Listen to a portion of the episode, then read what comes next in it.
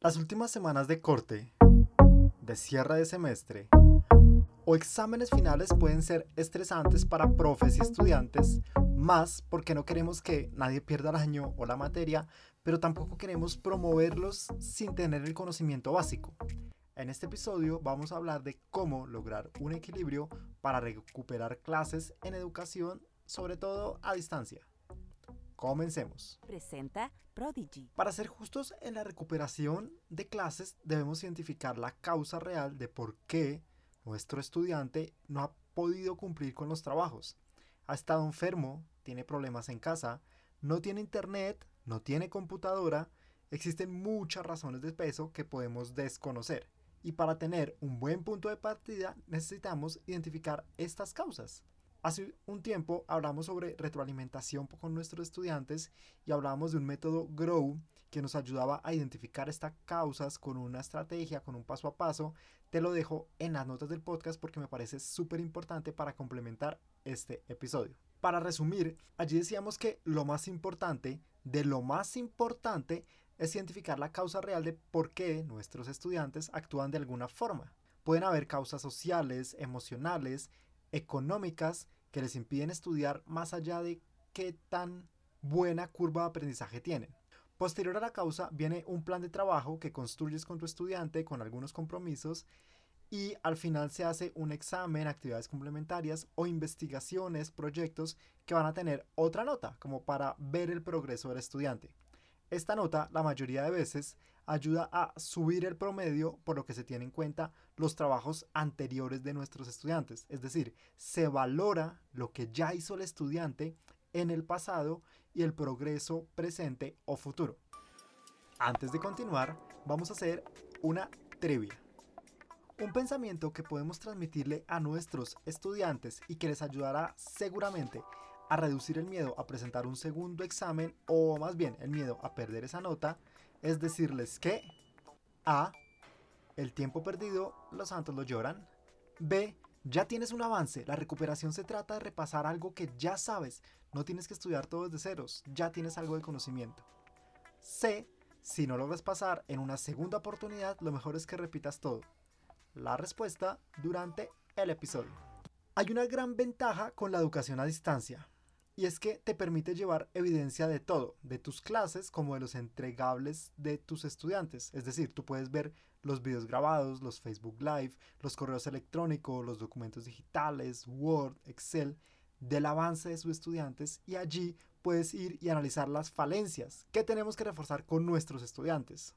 Después de identificar la causa real, es preciso reunir toda esa información, ponerla nuevamente a disposición de nuestros estudiantes y aunque no se trata de, que les estemos dando todo masticado, como se dice en Colombia, o sea, todo tan, tan fácil, sí se trata de ayudarlos a bajar ese estrés y ese miedo de perder toda la materia, de que no haya excusas porque no tienen el conocimiento. Ya está la información disponible. Además, con toda esta información también les ayudamos a que sean un poquito autocríticos con la evidencia nosotros también podemos cuestionarlos. Mira, habías visto este video, lo publicamos hace tres meses, está ahí disponible, puedes verlo y repasar cuando quieras. ¿Por qué no entregaste esta actividad? Por lo menos en mi correo yo nunca la recibí el día que acordamos. ¿Qué tal si vuelves a repasar este texto o estas fuentes que dejé a ver si hoy te queda más claro ese conocimiento?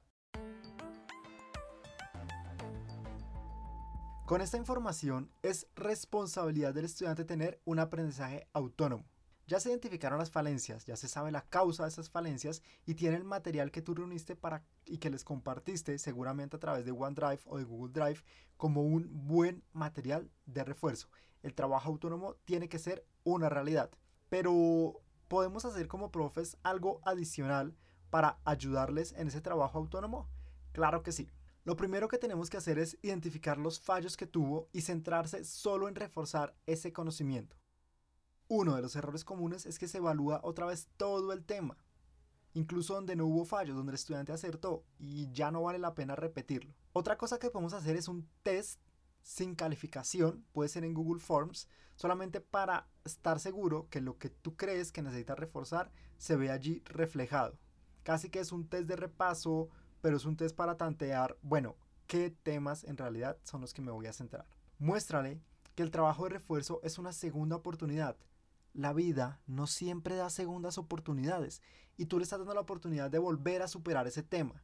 Tiene la ventaja que ya conoce el tema, tiene información a la mano para repasarlo, diferente a cuando empezaron que pues todo era totalmente desconocido.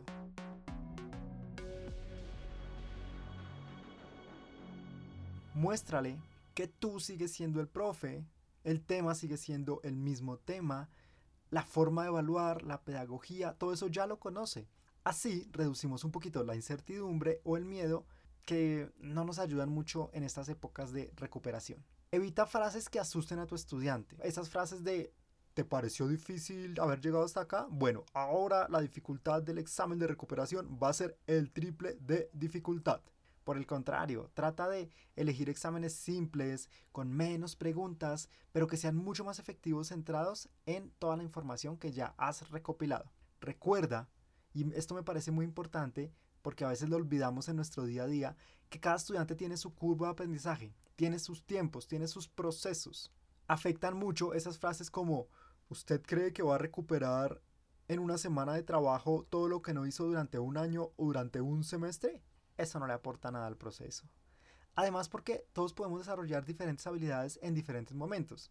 Yo me gradué aproximadamente como a los 24 años, hay personas que se gradúan a los 20 de la universidad, otros a los 25, otros a los 30, e incluso te recomiendo que busques la historia de Alejo Hermógenes Ruiz Rubio, que con 89 años se graduó de Ingeniería Industrial en Perú.